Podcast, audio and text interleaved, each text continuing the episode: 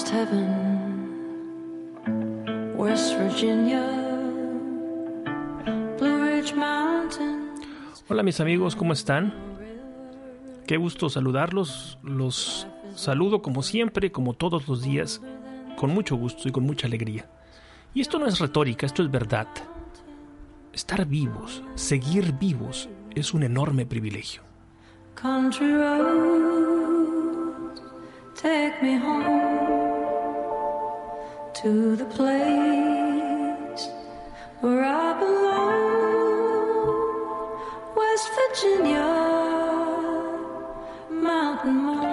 Y bueno, mientras sigamos vivos, mientras yo por lo menos pueda acercarme a un micrófono y pueda hablar y pueda compartir y pueda escribir y pueda seguir siendo, porque para mí ser, como lo digo siempre, es emitir, es proyectar, es crear, es arrojar sobre la pantalla del tiempo y del espacio lo que yo soy, lo que yo estoy siendo.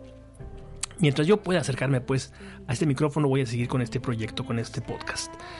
Y bueno, tú puedes hacer tu parte, tú puedes mandarme un mensaje para indicarme que me escuchas, para decirme quién eres, para decirme qué te parece todo lo que yo digo aquí y pues para sugerir cualquier cosa que te pase por la cabeza. Puedes hacerlo eh, en las redes sociales, en el Twitter y en el Instagram eh, como Alex Rama MX. Esa es mi, dirección, arroba Alex Rama MX. En YouTube y en el Facebook es Alex Ramírez Arballo, mi nombre, y en mi página web la dirección es alexramamx.com.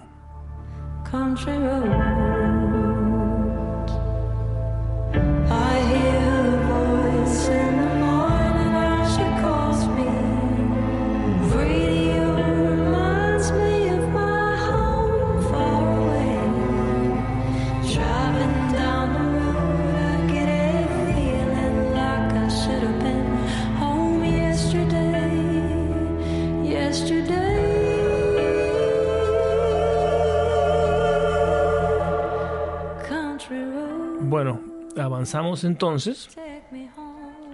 Vamos a comenzar y el día de hoy vamos a hablar sobre eh, la toma de conciencia.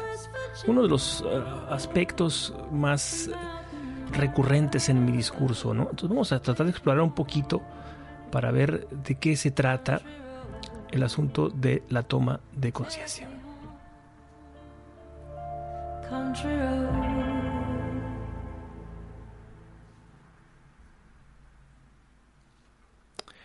Bueno, vamos a ponernos a trabajar ahora. Vamos a ponernos a trabajar como es debido.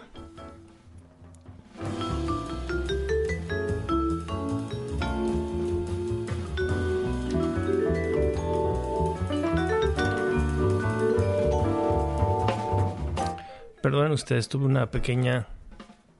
A ver, una pequeña falla técnica aquí de una, una falta de... ¿Cómo se llama esto? De sincronización de los del volumen.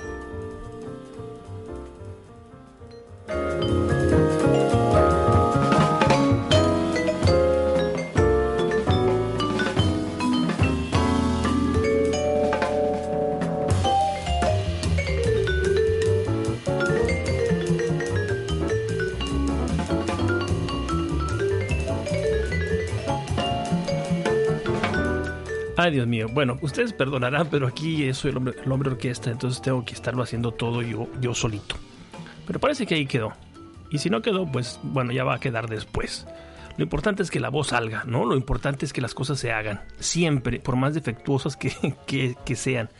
Sobre todo cuando tú eres una persona, eres el ejército de, uno, de una sola persona, pues entonces tienes que asumir por default o por defecto que muchas de las cosas que vas a hacer no van a salir como quieres. Porque no tienes un equipo detrás, porque no tienes recursos a lo mejor, por lo que sea, ¿no? Pero te va a faltar siempre algo, un, te va a faltar ahí un 5 para el peso. Así que este, hay que más vale, más, vale hacer las paces con esto mientras uno va progresando y mientras uno va, este, ¿cómo se llama? Va pues refinando ahí su, estrategia, ¿no? Bueno, vamos a ver, este, hoy vamos a hablar sobre la toma de conciencia de anticipaba en la introducción a este capítulo, que por cierto es el capítulo número 29. Ahí vamos, 29 ya, mañana llegamos a la tercera decena, increíble. Increíble, la meta la tengo ahora en 100 Es decir, casi casi llegamos a la, una tercera parte. Nos vamos, acercando a la tercera parte de, de, la meta, porque más allá de 100 no puedo pensar, es un número demasiado grande para mí. Bueno, vamos a ver. Eh, punto número uno. Vamos a trabajar con puntos otra vez hoy para hablar de la toma de, la toma de conciencia. ¿Qué es? ¿Por qué repito tanto este término yo y por qué considero que es tan importante? Importante para todo. Para todo. La base, la base de la existencia es el ser. Es la persona concreta, con nombre y apellido y con una situación histórica específica. A partir de, la persona se expanden posibilidades y se generan situaciones de asociación con otras personas. A esto le llamamos la organización. Y la organización y el sistema de organizaciones devienen en una estructura envolvente que es la, la, sociedad. Ahora la sociedad pues, puede verse como una comunidad pequeña, eh, una comunidad nacional que es el estándar, digamos, desde, desde el siglo XVIII, siglo XIX, y este, hoy en día entendemos que el paradigma, bendito sea Dios, es un paradigma planetario. Somos una comunidad global y yo creo que toda persona de bien tiene que remar en esa dirección, tiene que trabajar por la consolidación, por la construcción de una sociedad planetaria, una sociedad global. Por lo menos eso es lo que yo voy a hacer hasta que me muera. En fin, Vamos al punto número uno. Estamos hablando de la toma de conciencia y lo que tengo aquí en mi cuadernito de notas, en el número uno es lo siguiente. Soy, estoy, participo. El español nos provee ¿no? la posibilidad de hablar de ser y de estar. Ser, dinamismo, estar, presencia, concreción. Cuando yo digo que yo soy, quiero decir que soy una conciencia suficiente. Esto quiere decir que yo me basto a mí mismo para ser. Ojo, para hacer. Obviamente necesito de la participación de muchas otras personas para vivir la vida que yo vivo ahora mismo. Pero muchísimas personas, por lo, por lo cual yo estoy profundamente agradecido con todos los demás, queda claro. Y yo también trato de contribuir para que la vida de otras personas sea mejor gracias a mi trabajo. Bueno, pero en cuanto a conciencia, en cuanto a conciencia de ser, yo mismo me basto. Soy una una llama cuyo combustible es ella misma. Soy, soy un sistema perfecto. las, em,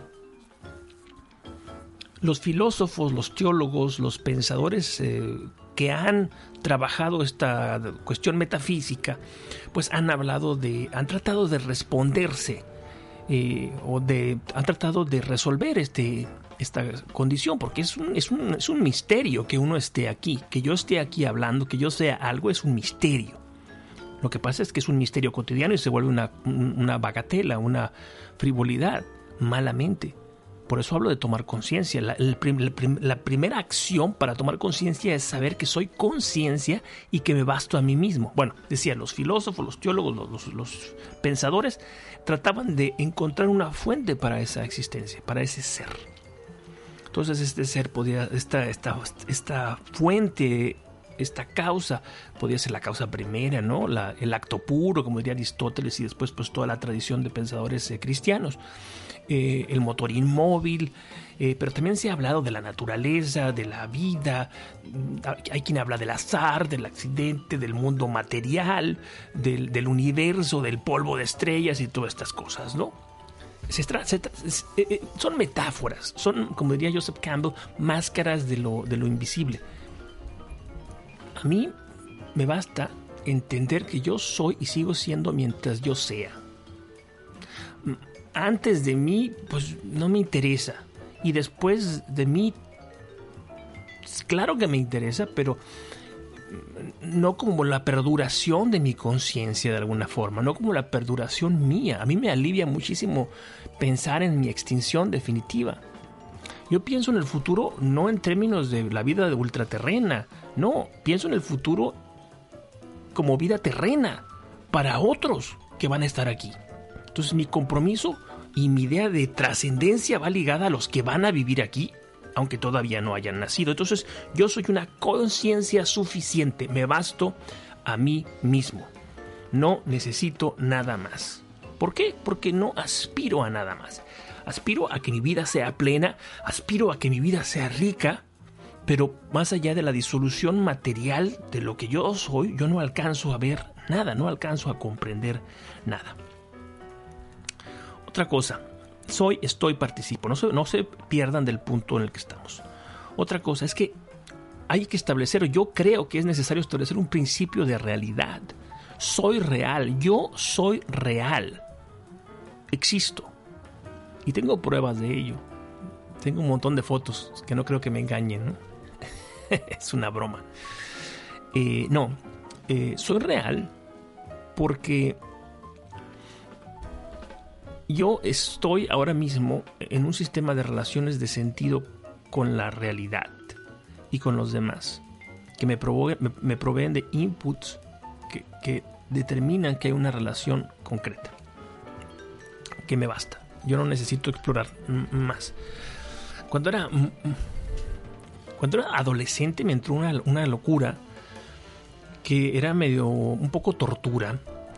Eh, empecé a pensar que tal vez yo no era eh, real, que todo era una ilusión. Eh, eh, por eso me, dio por empezar a tomar fotografías y sobre todo autorretratos en este afán de tratar estúpidamente o baliconamente que la cámara pues comprobara de una manera objetiva mi existencia. ¿Ya? Descartes decía que el pensamiento le bastaba, ¿no? Para entender que existía el cogito. Bueno, ahí está. Descartes tenía las mismas eh, pues inquietudes que yo en cuanto a mi propia existencia. Entonces, yo corté por lo sano y determiné que en la medida en que yo puedo traficar con sentido, como lo estoy haciendo ahora, eh, yo soy real. ¿Por qué? Porque tengo la respuesta del otro yo, como si fuera un náufrago en una isla, prendo una, hoguera cuando veo una luz pasar por el horizonte. Y entonces, a través de un sistema que he diseñado, hago algunas señales, así como los, los marinos, ¿no? O sea, señales de luz, que es una especie de telegrafía, ¿no? Y entonces resulta que los que van en, en, el navío que va cortando el horizonte en la noche responden. Entonces esos que están allá aislados en su barco y yo que estoy aislado en la isla, nos comunicamos. Entonces yo sé que el otro me ve. Entonces es la mirada del otro el que me, me valida y me hace, me vuelve real. Soy, estoy, participo. Además, además de que soy una conciencia suficiente, además de que soy real, me rodea un contexto. Mi existencia tiene, digamos que es como los eh, camaleones, ¿no? que va, se van adaptando en una especie de camuflaje con los colores del entorno. Eh, yo, no me pretendo ocultar, yo no busco esta mímesis, no. Lo que yo busco es, eh, o no, no lo busco de, manera eh, consciente. Lo que sucede es que este, este, escenario en el que yo me estoy planteando la existencia va a determinar en gran medida lo que soy. No de manera absoluta, pero sí la determina, ¿verdad? Entonces, por eso los que tienen una, una visión determinista de corte sociológico suponen que una persona, por ejemplo, que vive, que ha nacido pobre, que ha nacido en una clase social baja, pues está determinada por ello a vivir una vida de X o de Y eh, manera. Yo digo que hay una influencia, pero que no es un determinismo en modo alguno absoluto. Ahora, los determinismos, los pensamientos deterministas no son necesariamente eh, sociológicos, ¿no? También pueden ser de tipo psicológico. ¿no? Los psicologismos, hay sociologismos, hay psicologismos, hay biologismos que determinan, pues, pretenden determinar lo que un ser humano es en virtud de ciertos factores. Yo reconozco la influencia de esos factores y de esas limitantes. Sería muy torpe de mi parte decir aquí que no estamos limitados, porque sí estamos limitados. Pero esas delimitaciones no son capaces de destruir eh, nuestra libertad, que es el punto para mí más importante. El, todo lo que yo soy, todo lo que yo digo, todo lo que yo escribo, tiene que ver necesariamente con la libertad. La libertad es para mí más importante incluso que, que, mi vida. Es el valor supremo. Bueno. Además, soy, estoy y participo. Además de que me rodea un contexto, soy agente. Es decir, puedo hacer cosas. ¡Qué maravilla! Puedo construir cosas. Yo puedo sentarme aquí, arrimarme el micrófono a, a la boca, sacar mis notas, comenzar a hablar, mover aquí las, los botones, ajustar así como lo hice hoy porque el volumen parece que no estaba muy bien. Y ahí voy. Ahí voy. Este... ¿Cómo se llama? Voy tirando, pues, ¿no? Voy produciendo, voy, voy emitiendo voy haciendo cosas, voy construyendo cosas, voy rectificando si es necesario, pero ahí voy, ahí voy, ahí sigo. Necesito hacer cosas. Una vida inmóvil eh, es una vida pues muy próxima a la, vida vegetal. El cambio, la acción, la proyección me justifica de algún modo. Y además yo siento ese impulso, yo siento esa necesidad, yo, yo siento ese deseo absoluto de, de hacer cosas. No puedo parar, no puedo parar. Si no tengo nada que hacer, tomo un libro y me pongo a leer, que es una forma de hacer, ¿no? Es una acción contemplativa, reflexiva. O tomo notas, o me voy a caminar, o me pongo a limpiar algo, a organizar mis papeles, o organizar mi, computadora, ¿no? Que es como la matriz de todo lo que yo, yo soy. Me pongo a escribir cartas, me pongo a escribir correos a personas, porque para mí es importante alcanzar a otras personas, pero tengo que hacer algo, pues. No puedo estar ahí pasivamente sentado viendo la televisión, como se usaba antes en mis tiempos. Ahora la gente parece que ya no ve la televisión, solo ve la computadora. Bueno, no puedo estar ahí todo el día sentado viendo videos o jugando videojuegos como lo hacen algunos, incluso adultos, que siguen atados a esos, esos, esos esas actividades lúdicas que yo, pues en mis tiempos eran propias de los niños y adolescentes. Entonces, soy, estoy, participo y puedo hacer cosas. Vamos, tratando, vamos a delimitar esto. Soy una conciencia suficiente, soy real, tengo un contexto y puedo hacer cosas.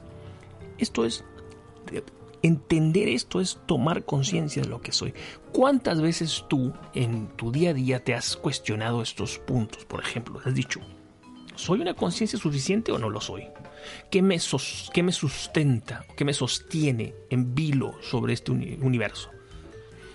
¿Cuántas veces te has preguntado, ¿soy real o no? Esa imagen que me, que me está viendo desde el fondo del espejo, ¿es real o es ficción?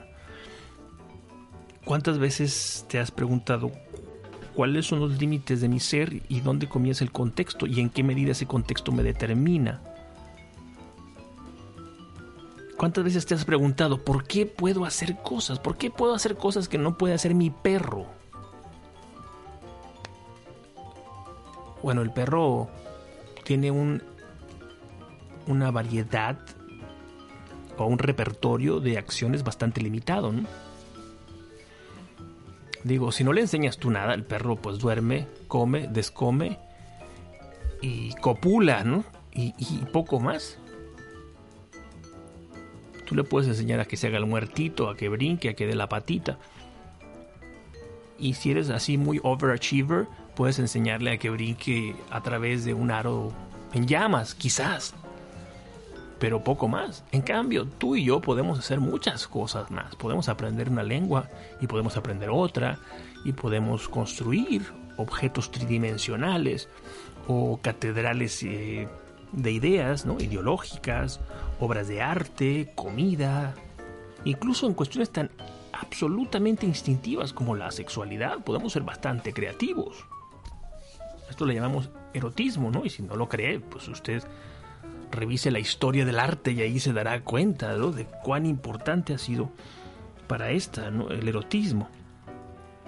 Bueno, eh, puedo hacer cosas, también sé que, que mi destino, como he dicho, es actuar, que estoy hermosamente condenado a la acción, que no puedo detenerlo.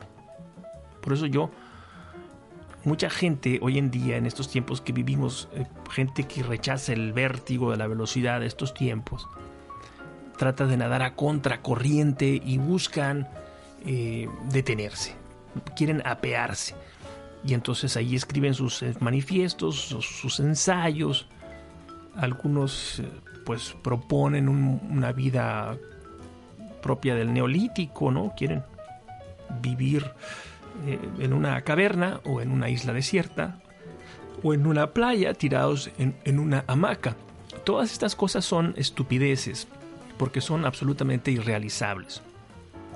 Además van a contrapelo de la historia.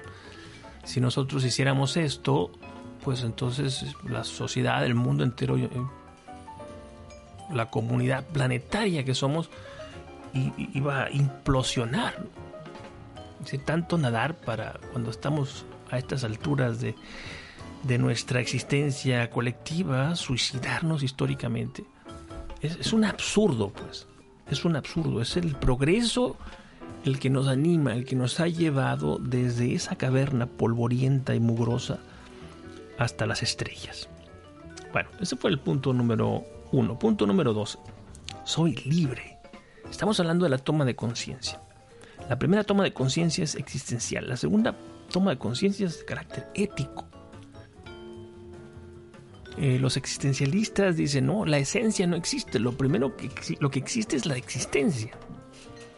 Y la existencia se echa a caminar como le dé su real y regalada gana. De tal manera que es el hombre, el Homo sapiens sapiens, quien se construye a sí mismo una esencia, en absoluta libertad o puede destruirse. Con lo cual yo estoy de acuerdo, ¿no? Yo creo que ser libre es eh, tener la posibilidad de, de inmolarnos, pues, por, el motivo que sea, o, por la ausencia de motivos, eso, eso sale sobrando. ¿Qué podemos hacer con nuestra libertad? Esa es la pregunta. ¿Qué podemos hacer? Yo creo que la libertad va a conllevar o a implicar siempre un sistema de disyuntivas. Entonces, la libertad nos puede implicar, nos puede implicar la siguiente disyuntiva. ¿Construyo o destruyo? ¿Soy libre para construir o libre para destruir? Alguien me podrá decir, hombre, ¿habrá alguna tercera vía? Bueno, yo creo que más que una tercera más que una tercera vía, lo que sucede es que en ocasiones los seres humanos decidimos construir y en ocasiones decidimos eh, eh, destruir, ¿no? Destruir o, construir o viceversa. Es decir, que vamos alternando nuestras alternativas, nuestras opciones. Eh, pero yo creo que finalmente uno tiene que imprimirle un carácter definitivo a su existencia. Entonces tiene que asumirse como un constructor o como un destructor. Por obvias razones, yo pienso que el camino adecuado, además el camino que hemos elegido casi todos, ha, sido el de la construcción. Basta ver álbumes de fotos, ¿no? Para darnos cuenta de cuánto hemos construido, de, cómo hemos avanzado, eh, de cómo hemos sido capaces de expresarnos a través de formas y de técnicas para levantar desde el suelo comunidades mucho más sofisticadas y, ricas. Y ricas. Yo me acuerdo una vez en una cena, estaba platicando ahí, conversando con unas personas, y entonces yo hablaba sobre el progreso. Entonces, evidentemente me di cuenta por los gestos que hacían las personas que no estaban de acuerdo conmigo. Eran personas que creían que básicamente el mundo era un estercolero y que había que había o que era necesario prenderle fuego a todo para reducirlo a cenizas y entonces construir una Arcadia comunista, me imagino. No quise indagar mucho más en el asunto, pero por ahí van los tiros. Entonces, yo, yo, le decía esta, a esta persona, a esta mujer, le decía, oye, pero, hombre, toma una fotografía tuya de cuando eras niña, cuando estabas en primero o segundo año de la escuela y observa la vestimenta de la, de, de, la gente, de los niños que estaban contigo y compara esa vestimenta eso, con, con, con, la vestimenta de los niños que están en primero o segundo grado ahora, en tu país, en tu misma ciudad. Recuerda o piensa en los juguetes que tenías, las alternativas de diversión que tenías, la, la, la, la casa en la que vivías, la calle como era. Y entonces me interrumpe muy tajantemente y me dice, pero tú estás hablando de tonterías, tú estás hablando de cosas materiales. Entonces ya me di cuenta que ahí la ruptura era definitiva, ¿no? Entonces, si no hablamos de, si estamos hablando de progreso, tenemos que hablar necesariamente en términos de, de, de, de lo material, de lo concreto. Yo hablo de la técnica, de los, de los satisfactores, de los bienes que construimos, de la economía. Porque los seres humanos no progresamos en otras áreas. Eh, yo creo que un, hombre de hace, qué sé yo, 10.000 años, por decir algo, pues era un hombre que emocionalmente pues es, es muy próximo a nosotros. ¿no? Entonces el universo emocional, el universo psicológico, no, no creo que evolucione, ¿no? El arte tampoco, podemos hablar de evolución en el arte. Hablamos de variación y hablamos de, reciclaje y poco más, ¿no? Porque bueno, el arte es una, expresión de, de, nuestra condición psicológica, espiritual, you name it. Pero el progreso no podemos referirnos a él cuando hablamos de, nuestra psicología, ¿no? de nuestra biología. No. Estamos hablando de la, del mundo, del universo, necesariamente material. Entonces, es evidente que somos constructores, somos una estirpe constructora. somos libres para pensar o para, para asumir. Eso es muy importante. Parece así una frivolidad, pero no lo es. Eh, tenemos aquí dentro del cráneo una máquina prodigiosa que nos permite crear universos. ¿La vas a utilizar o no? o simplemente vas a asumir conceptos que te hereda la propia cultura a la que perteneces.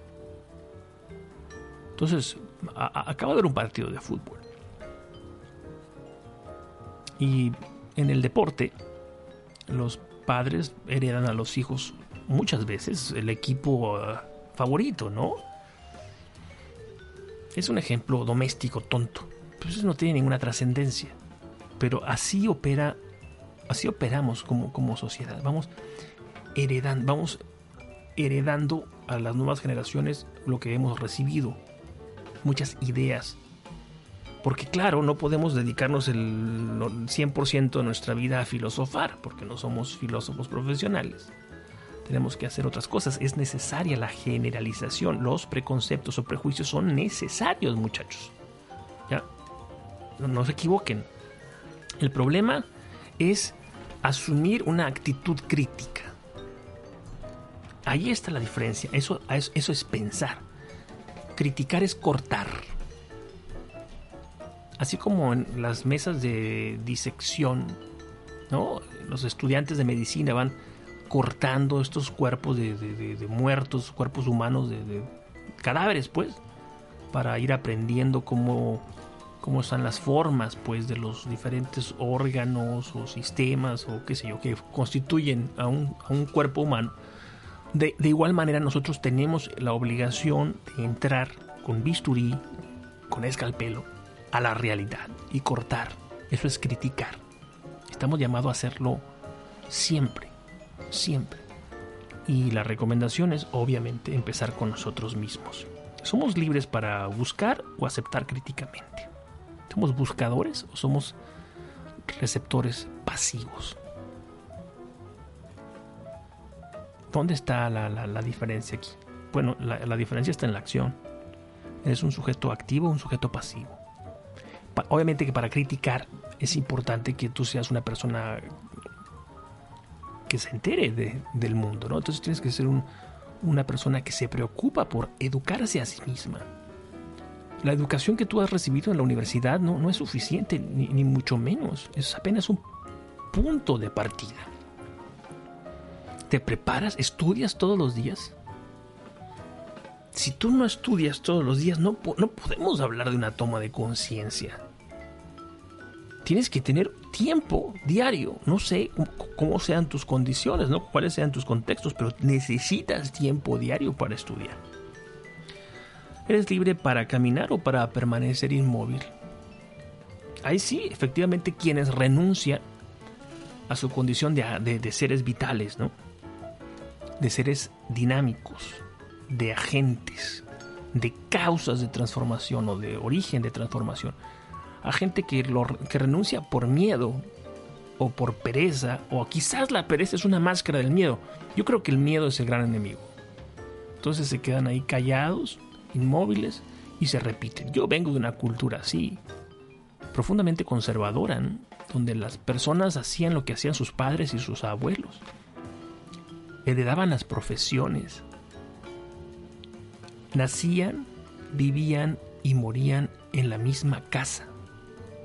Para ellos el mundo era su casa. Para ellos el mundo era esa calle. Es una visión conservadora, es una, una forma terrible de inmovilidad. Soy libre pues para vivir o para morir. Yo hablaba de inmolarnos. Lo, lo, decía en un sentido literal. Yo hablaba de alguien que se suicida, pues, para ah, decirlo claramente. Pero no todos los suicidios son activos. Hay suicidios pasivos. Entonces, suicidarnos pasivamente es simple y llanamente renunciar a los poderes que tenemos como personas, a nuestros poderes de acción, a vivir como viven las plantas, repitiéndose siempre, siempre, siempre, siempre lo mismo, siempre lo mismo, con, como una, viviendo su existencia como una maldición fatal. Bueno, pausa chicos, pausa porque ya llegamos a, sí, llegamos al momento del, del, del Ecuador. Vamos a hacer entonces pues insisto, la pausa y ya regresamos.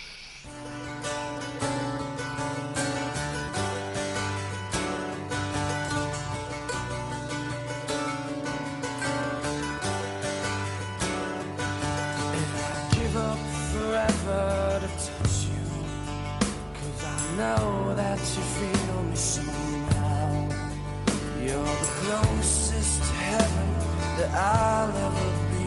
And I don't wanna go home right now. And all I could taste is this moment. And all I can breathe is your light. And sooner or later it's over. I just don't wanna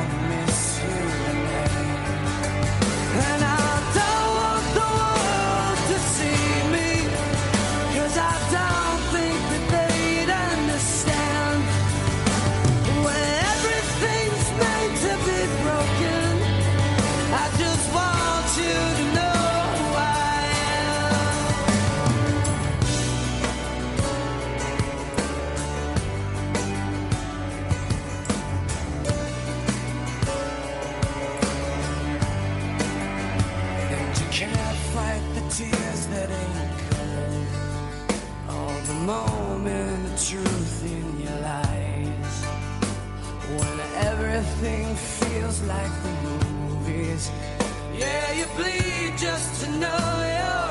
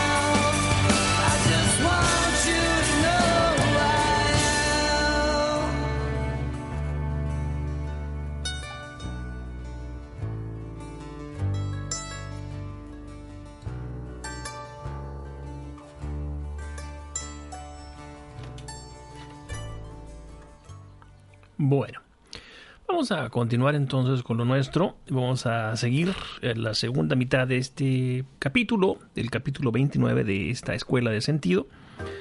Y el punto número 3 dice lo siguiente. Más allá del placer y el poder está la conciencia. Estamos hablando de la toma de conciencia. He tratado de delimitar algunas cosas. Primero he hablado del ser, el estar y de la participación. Después el asunto de la libertad. ¿Cuáles son las disyuntivas que se plantean, se nos plantean eh, cuando nos reconocemos como seres libres o como diría Camus, este, condenados a la libertad? ¿no? Bueno, hablo ahora de placer y de poder y de conciencia. Vamos a tratar de, de entrar aquí a, a, a analizar esto. Los sentidos, muchachos, nos engañan. Los sentidos son fuente de información, evidentemente. Los sentidos son mecanismos, o no mecanismos, sino vías ¿no? de acceso a la realidad, pero son vías imperfectas, no son suficientes. Somos más que la experiencia sensual. Entonces, si el problema está no en que sea falso lo que percibimos, el problema está en que creemos, creamos que es todo, que no hay un, ni- un nivel superior ¿no? de indagación sobre la realidad y sobre nosotros mismos en relación con esa realidad. Eh, por ejemplo, pensando en, en lo que es la conciencia, tendría que decir eh, que la, la manera más directa, más inmediata de reafirmar esa conciencia personal es la del placer. Entonces, si yo me rasco la espalda porque tengo comezón, o me acuesto y así muy cómodamente y cierro los ojos, estoy relacionándome de una manera sumamente pasiva con la realidad, a través de los sentidos, de una manera muy básica. Literalmente no hay, no hay nada que me diferencie de la bestia. Entonces yo me confirmo en el placer. Y el placer es una forma primitiva de la conciencia. Nos provoca gozo, evidentemente. Por eso volvemos al placer una y otra vez. Pensemos en los comportamientos adictivos. Yo siempre he creído que los comportamientos adictivos son precisamente la consecuencia de una incapacidad para trascender ese nivel básico, que es la sensualidad. Es una trampa, las endorfinas nos, nos, nos seducen, son cantos de sirenas. Y entonces nosotros nos, queremos quedar ahí, en, nuestra, en nuestro azoro, nuestra sorpresa, ¿no? De cara a la realidad que nos rodea, que siempre avasallante, descubro algo que me llama la atención, así como a la luz en medio de la noche, eh, eh, la luz le atrae al insecto, ¿no? Le, le seduce a los insectos. Bueno, yo escu- descubro en medio de toda la oscuridad una luz que me atrae y ese es el placer. Pero el, insecto se acerca a la, llama y que termina achicharrado, ¿no? Los seres humanos yo no estoy haciendo aquí un discurso moralista, ¿no? no estoy diciendo que vamos a creer el pecado, no me refiero a eso, me refiero a que nos condenamos a un nivel bastante elemental, bastante superficial. Y nos en- en- entramos en este ciclo ¿no? de propio de los adictos, del, del- rush, del placer, y luego la, la- la sequedad, el apetito que crece otra vez, y la, la, la dosis, el, el fix, y ahí otra vez entro. ¿no? Ahora, en un nivel superior a este, eh, encuentro que más allá del placer se encuentra la idea del poder, que es más sofisticado, porque implica la interacción. El poder no es algo que yo tenga en mis manos, el poder es algo que los demás ponen en mis manos. Yo tengo poder porque hay alguien que me lo reconoce. ¿Qué poder tiene un tipo perdido en medio de la selva? No tiene más que el poder de sus manos y de su cerebro para tratar de sobrevivir en medio de aquella este aquel mar vegetal. Pero en las sociedades humanas el poder está determinado por eh, los demás, por quienes me rodean. Entonces, yo no soy yo porque me aplauden. Yo no soy yo porque eh, los demás eh, me, me temen o me respetan o me adulan. Esto es, insisto, esto es un nivel más sofisticado que el placer simple. Estaremos de acuerdo que se requiere más talento para ser, qué sé yo, elegido por los miembros de comunidad, para que sea el presidente la autoridad pues de esa comunidad, que se requiere más talento para eso que para comerme un chocolate o para masturbarme o para dormir a pierna suelta o para comer como un cerdo. Evidentemente que sí. El asunto es que yo no soy yo porque me aplaudan, yo no soy yo porque me voten en las elecciones, no soy yo porque me teman, no, yo soy yo porque soy conciencia suficiente, porque respiro y sé que respiro, porque conozco todos los nombres de mi rostro, o quiero conocerlos. Es decir, porque en la cúspide de esa pirámide que todos aprendimos en la escuela, la pirámide de Maslow, se encuentra la autorrealización. Bien, para yo autorrealizarme, y esto es lo que Maslow no dice, Maslow habla, habla de la autorrealización como si fuera un asunto endógeno, o sea, inmanente, cerrado, y no. Para que yo me autorrealice es necesario que yo salga de mí, pero no para someter, no para seducir con la demagogia como lo haría un político, no, que yo salga de mí para encontrarme en igualdad de circunstancias con el otro, para reconocer al otro como mi semejante. Ahí, en ese momento, yo, yo me autorrealizo. Entonces yo necesito la mirada del otro, pero no la mirada del temor, no la mirada del lambiscón, no la mirada del adulador, no, la mirada del que ve en mis ojos la misma humanidad que él presiente en, en sí mismo. De este pacto, de este reconocimiento, na- nace la colaboración y el progreso. Tú y yo somos absolutamente únicos, absolutamente irrepetibles, pero nos necesitamos por, porque nos complementamos. Yo necesito trabajar contigo. Y tú necesitas trabajar conmigo porque así somos más fuertes. Fuertes. Eso es lo que sucede, esto es lo que pasa en los equipos dentro de una organización. Son, son siempre más fuertes. Cada vez que yo he formado parte de un equipo, mi desempeño ha sido mejor. He aprendido más. Ha sido indudablemente una situación benéfica para mí y yo creo que también para, para los demás. Mi espíritu, muchachos, mi espíritu, vamos a usar, recuerden que estamos hablando de metáforas. El espíritu no es un fantasmita que nos habite. Mi espíritu, vamos a decir, mi ser trascendente es intocable. Pero yo necesito llegar a esta conclusión, no porque, porque alguien me lo haya dicho, porque eso sería ir a contrapelo de todo lo que estoy tratando de explicar aquí. Si alguien te dice, no, pues es que eres un ser intocable e inmortal, ese es un preconcepto, eso es una noción heredada, como nosotros, a nosotros nos enseñaban, por ejemplo, cuando íbamos a las clases de catecismo, en mi caso. ¿no? O después, eh, cuando vas a, no sé, a la, universidad y entras a, no sé, clases de filosofía. o después ya en la política, ¿no? Empiezan los, los furores ideológicos y a la gente le van dando recetas, lecturas, planos, planos de, de lo que ellos son y se los van comprando, ¿no? Son autorretratos que venden allá al, al mayoreo. Todo esto es acrítico, pero cuando yo digo mi espíritu es intocable, hay, hay- hay- producto de un proceso largo que me lleva años de maduración y de reflexión, entonces yo estoy ejerciendo la libertad última, que es, como yo decía, la libertad para vivir. Es decir, vivir para conocerme,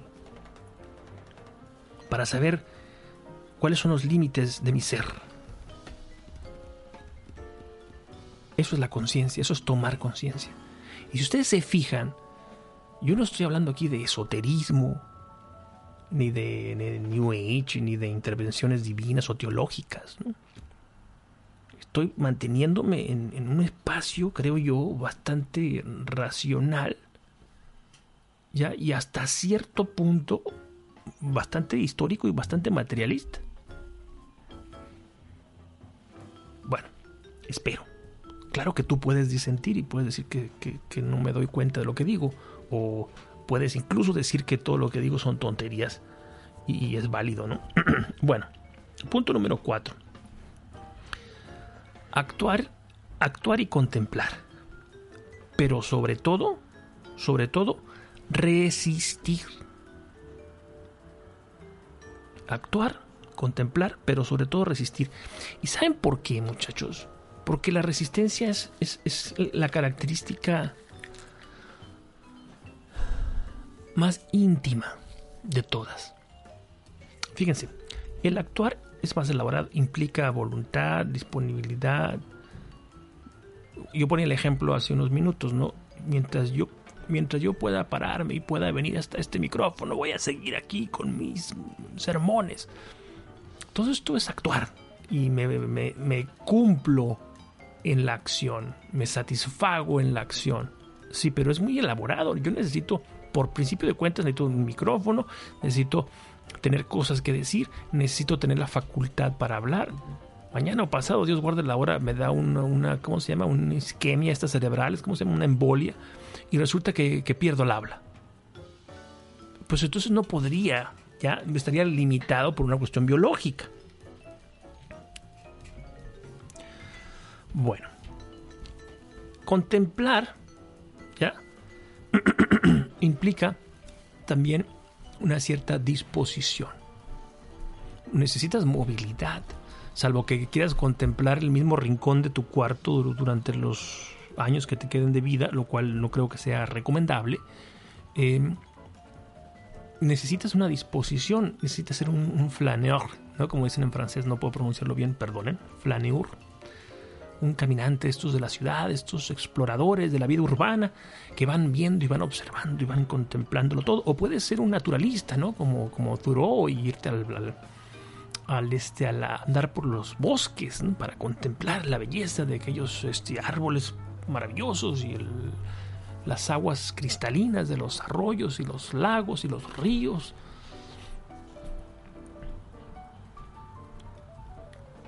Esto es muy complicado, ¿no? La verdad es que es bastante complicado. A ver, piensa, por ejemplo, vamos a pensar un poco en la contemplación. Mm, piensa en, en el espacio físico que, que cu- ocupas en el mundo. Si te viéramos así con el Google Earth desde arriba ¿no? y tú fueras un puntito rojo, ¿En qué, en qué parte te move- moverías dentro de, ese- de ese- de esa visión satelital? Seguramente sería una nada de la nada de la nada. O sea, es en un espacio sumamente reducido. Me estoy poniendo claustrofóbico. Entonces, los, la experiencia que tú tienes como contemplador, por decirlo así de, de una manera, es mm, bastante limitada. Yo creo que lo que más nos atañe, esta es una idea mía, es la resistencia. A donde quiero llegar es que tomar conciencia es resistir. La acción es pensamiento visible. El hacer nos hace. Estoy resumiendo, ¿eh? La acción es pensamiento visible, es decir, lo que pensamos lo hacemos, lo formalizamos, lo convertimos en cosas o en sistemas. El hacer nos hace, evidentemente. Nosotros los seres humanos construimos cosas que a su vez van a determinarnos. Al contemplar, nosotros hacemos pausa y tomamos esa, esa mirada fenomenológica de la realidad. ¿no? Nos enamoramos de una estampa. Contemplar ordena nuestros pensamientos. Vaya que sí.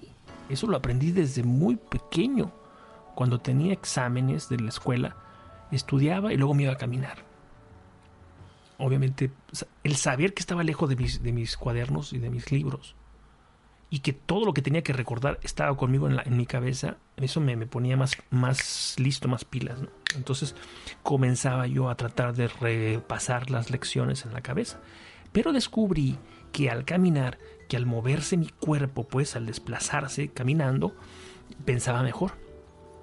Y además fijaba mejor eh, lo, lo que tenía que estudiar. De tal manera que al día siguiente, cuando estaba tomando el examen, por ejemplo, llegaba un apartado del examen y decía, ah, cuando yo iba pasando por la casa de la fulana, recuerdo que recordé la respuesta y la respuesta es esta.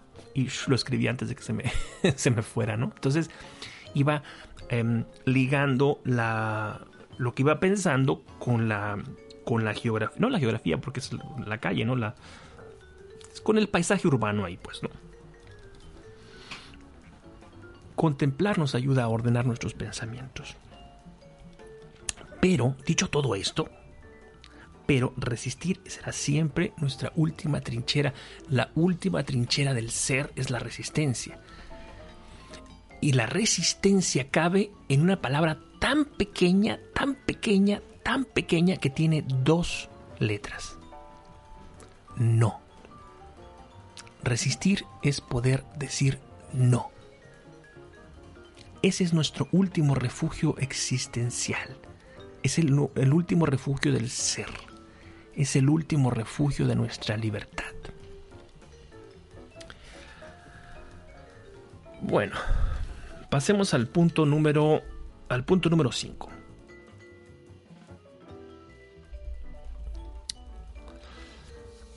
Aceptar trascendiendo. Estamos hablando de la toma de conciencia, muchachos. Yo sé que este programita es un poco denso.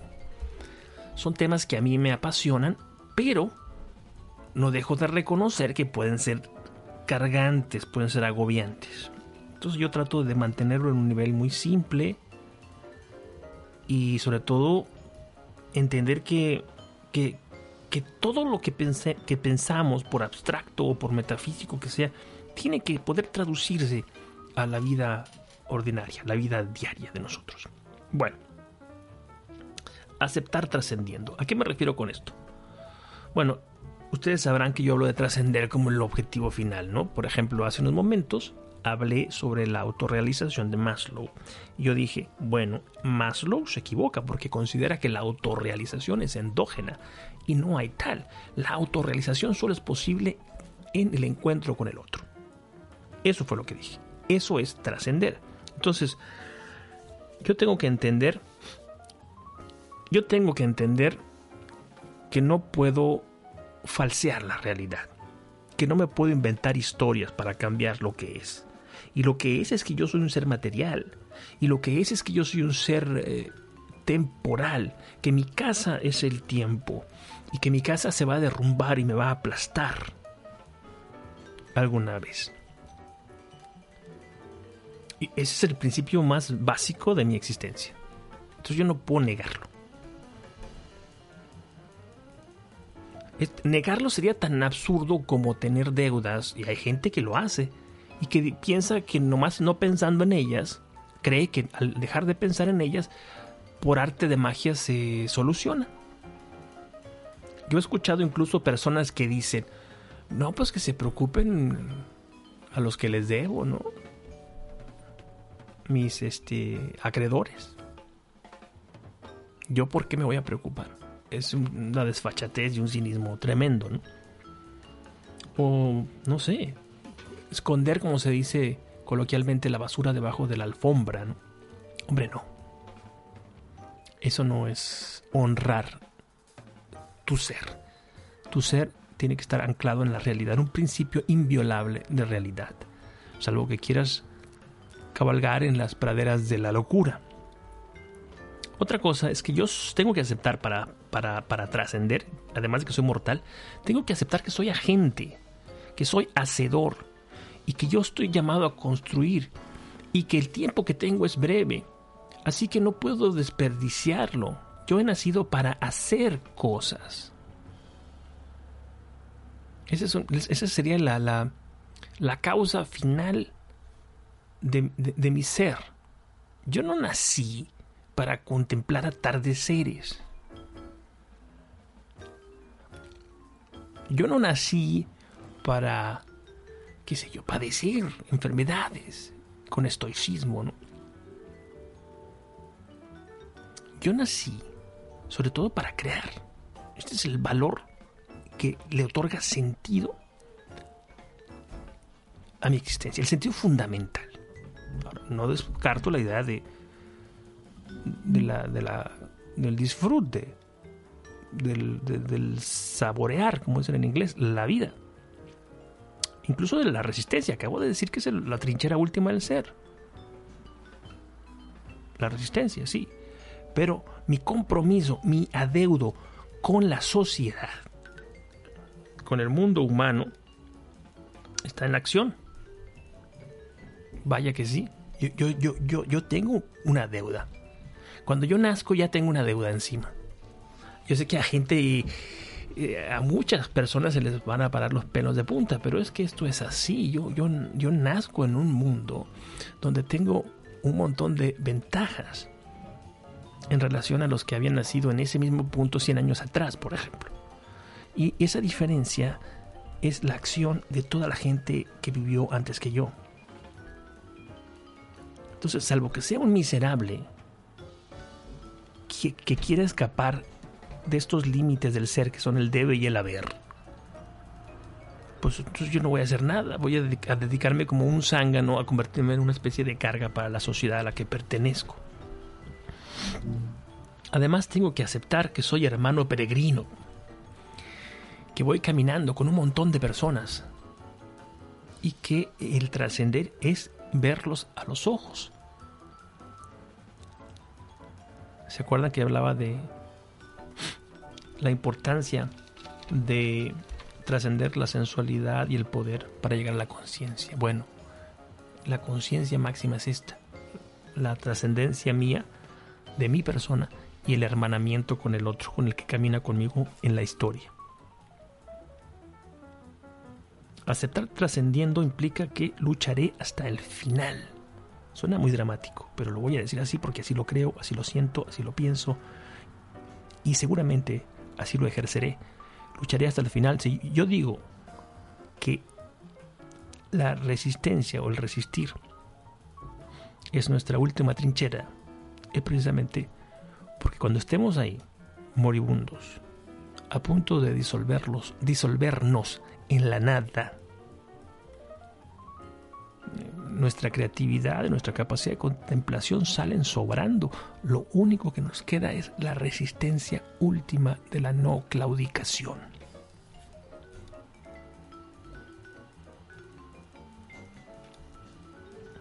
Y la trascendencia final, la trascendencia que supera los límites ya no de mi cuerpo, sino los límites de mi propia existencia, que para mí yo creo que es el único paraíso al que podemos aspirar, es el de convertirme en un proyecto que vivirá cuando yo muera. Si alguien, si alguno o algunos pueden seguir siendo impactados de una manera positiva por mis proyectos, cuando yo ya no exista, cuando ya no sea ni el eco de, de- de mi existencia, ni una sombra de nada, entonces yo he alcanzado en ese momento la posibilidad última de trascender. Y si yo insisto en la idea de la conciencia, del tomar conciencia, es porque deseo llegar a este punto. Al, al punto en el que me planteo la obligación moral e intelectual de construir proyectos que perduren, que trasciendan mi propia existencia. Si yo no, no soy consciente de la importancia de este proyecto, entonces es que yo no he sido capaz de tomar conciencia por mucho por mucho atardecer que contemple, por mucho arte que, que, que cree o del que hable, o por muchas cosas que yo haga, por, por mucho dinero que yo sea capaz de hacer a través de mis negocios, por ejemplo, también es igual, es lo mismo. Es lo mismo. Es, en todo caso, una... Es una trascendencia incompleta no hay plenitud. La plenitud de la persona radica en aquel que se rebosa, que se trasciende plenamente. Entonces una persona que llega a ese nivel es una persona que se puede disolver felizmente en ese orgasmo infinito que es la desaparición, que es la muerte. Bueno, uy, uy, uy, uy. Se me fue el tiempo. Bueno muchachos, ha sido un placer como siempre, les recuerdo que pueden comunicarse conmigo a través de mis redes sociales, en Instagram y en, Twitter. Mi nombre de usuario es arroba AlexRamaMX en Facebook y en YouTube, Alex Ramírez Arballo, y mi página web, alexramamx.com. Por cierto, ya no voy a subir mis videos porque estuve pensando, me parece que es perder el tiempo. En realidad lo que a mí me preocupa es es la voz. Son las palabras. El video no es necesario. Bueno, nos vemos en la próxima ocasión. Chao, hasta pronto. Flipped our finger to the king of England. Stole our country from the Indians. All on our side